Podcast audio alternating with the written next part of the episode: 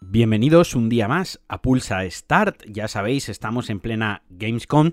Empezado ayer con el evento, o anteayer, mejor dicho, cuando lo escuchéis, con el evento de, de Microsoft. Y ayer, cuando escuchéis esto, para mí, hoy, esta noche, eh, la gala de apertura donde supuestamente viene el evento grande. Como ya os dije, lo cubriré con Javi en varios episodios a lo largo del final de la semana. Pero me vais a permitir que haga un inciso, quiero anunciar algo.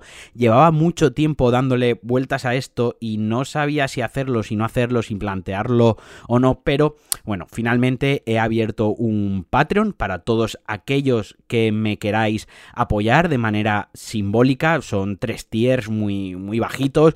El primer tier es de 1,50 euros al mes, el segundo es de 3,50 y el último tier, el de 10 euros, que da acceso o que permite que elijáis, propongáis temas complejos o temas más amplios para tratar en los podcasts. Por ejemplo, Alejandro habla, Marquino habla del tema de la dificultad en los videojuegos, o habla de qué tipo de juegos te gusta más, o habla del setup que tú recomiendas para jugar mm, en PC, cosas así, o recomienda, hace un especial sobre RPGs, hace un especial sobre shooters, sobre la, la saga Call of Duty, o yo qué sé, juega a los Sims y cuéntanos qué tal te ha ido durante 15 días a los De todas formas, los tres tiers, cualquier mecenazgo, os da acceso también a un canal de Telegram que he creado, que ya somos 12 personas, para hablar de videojuegos, para compartir opiniones, para poder hablar conmigo directamente, también para darme feedback sobre el podcast y pues para juntarnos ahí una pequeña comunidad que a veces está bien buscar o encontrar gente con la que poder jugar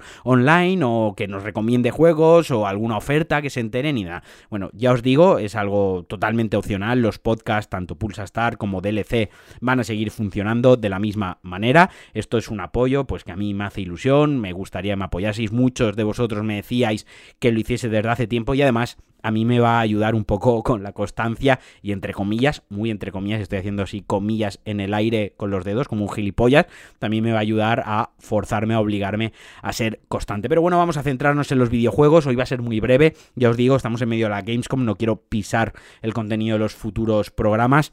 Y lo que quería hablar es un poquito de The Ascent. Es un juego, ya sabéis, que se publicó hace más o menos hace un mes, que salió tanto en Steam como en Xbox como en Windows, que se podía comprar de manera independiente en Steam, se podía comprar de manera independiente en Xbox, pero que además venía incluido en el Game Pass, tanto para PC como para consola. Es un juego de acción RPG cyberpunk neofuturista de vista isométrica, loot boxer, disparitos, de estos que molan tanto, que venía un poco, o que viene un poco a llenar un poco el vacío existencial y el dolor, como nos rompió el corazón, como, como si de una novia universitaria se tratase cyberpunk, eh, pues nos daba ese, ese retrofuturo cyberpunk con neones.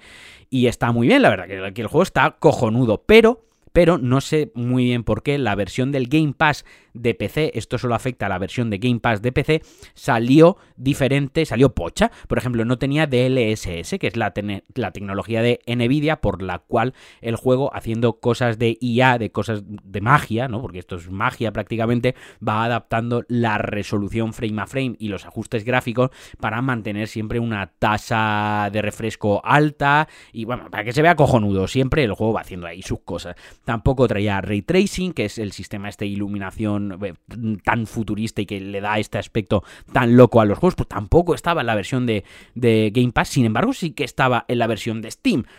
Pues bueno, hace unos días publicaron, hace cuatro días, hace tres días, publicaron un, parche, ojo, un juego que lleva 5 millones de euros recaudados, un juego mm, hecho por 12 personas. Y con Javi hablaré un poquito más de, en profundidad del juego, porque lo ha jugado en Xbox y se lo ha pasado, creo, está casi en el final. Un juego de 5 millones eh, recaudados con, con un equipo de 12 personas. Total, que el otro día hicieron un parche para solucionar estas cositas de la versión de Game Pass y han roto más el juego. Roto nivel que el juego, digamos, tartamudea. El, juego como que le faltan frames. Vas andando con el personaje y va dando como saltos. Hay veces que no responde bien a, los controles. Hay veces que se cuelga totalmente. La verdad que es una pena y espero que lo arreglen eh, pronto. Yo lo tengo congelado, lo tengo paralizado porque, joder, yo lo quería jugar en el Game Pass porque pago religiosamente mi, suscripción y, y no me parece menester comprar el juego en Steam aparte. O sea, si no estuviese en Game Pass, lo hubiese comprado en Steam. Y si tuviese una serie X, pues lo hubiese comprado con las series. Eh, para las series X, no hubiese tenido ningún, ningún problema. Pero lo quiero jugar en concreto en, en el Game Pass.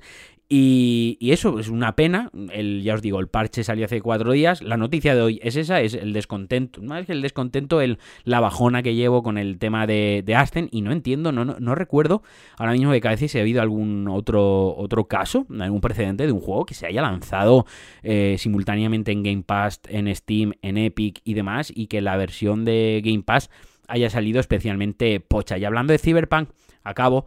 El otro día también salió un parche bastante gordo que prepara un poco el juego para los DLCs que van a salir eh, inminentemente, que arregla mogollón de bugs, tanto a nivel visual como de misiones, como el world building, ¿no? Le da un poco más de empaque, eh, la manera en la que reacciona la policía y los otros ciudadanos a nuestras acciones. Y era bastante gordo, pero sin embargo, seguimos sin saber nada de cuándo va a llegar el parche Next Gen para PlayStation 5 y Series X. Y al final tampoco sabemos cuándo van a dejar el juego 100% solucionado también para, para PC. Quiero decir, está lejos de lo que prometieron. Dudo mucho que ese juego llegue algún día a ser lo que se prometió.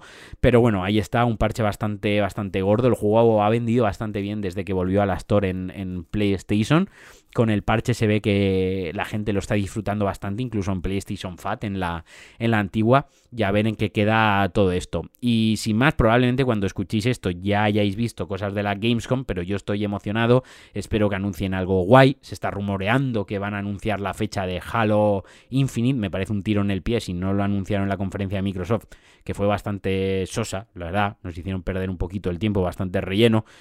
Y si lo anuncian en esta. Pero bueno, hasta aquí el Pulsastar de hoy, una cosita muy breve, como os digo, tenéis el Patreon, que no os he dicho, patreon.com barra Alejandro Marquino. Fijaos si soy malo con estas cosas, fijaos si me da apuro hacerme promoción y, pediros dinero, que no os había dicho ni siquiera la página del Patreon, es patreon.com barra Alejandro Marquino. Y nada, un beso a todos, un abrazo muy fuerte y estoy preparando el especial Gamescom. Estos días vais a tener bastante contenido. Adiós.